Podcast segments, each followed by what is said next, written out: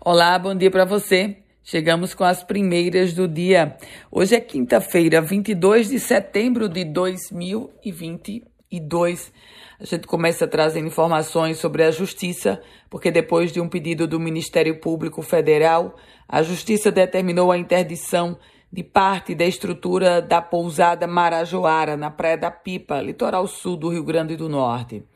Decisão da primeira vara da Justiça Federal e determina que a Defesa Civil de Tibau do Sul dê cumprimento imediato à interdição da construção próxima à borda das falésias, que compreende apartamentos, deck de madeira e a piscina infantil dessa pousada. E os profissionais de saúde fizeram ontem um protesto cobrando o piso, a implantação do piso da enfermagem. Esse protesto aconteceu pelas ruas de Natal e foi organizado pelo Sindicato dos Trabalhadores em Saúde. Por falar em saúde e em protesto, servidores dos três hospitais universitários do Rio Grande do Norte entraram em greve. Da maternidade Januário Cico, do Hospital Onofre Lopes e da maternidade Ana Bezerra. Eles pedem, eles reivindicam a implantação de reajustes de um plano de cargos e salários para a categoria.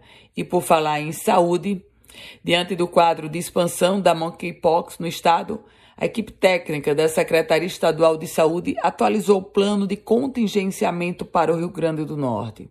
O novo documento leva em consideração a notificação recente de casos do vírus da varíola dos macacos. Já são 67 casos confirmados em 12 municípios potiguares e são quase 80 casos suspeitos. Com as primeiras notícias do dia, Ana Ruth Dantas. Quer receber um boletim semelhante a esse diariamente? Então, manda uma mensagem para o meu WhatsApp. É o 987168787. Um produtivo dia para você.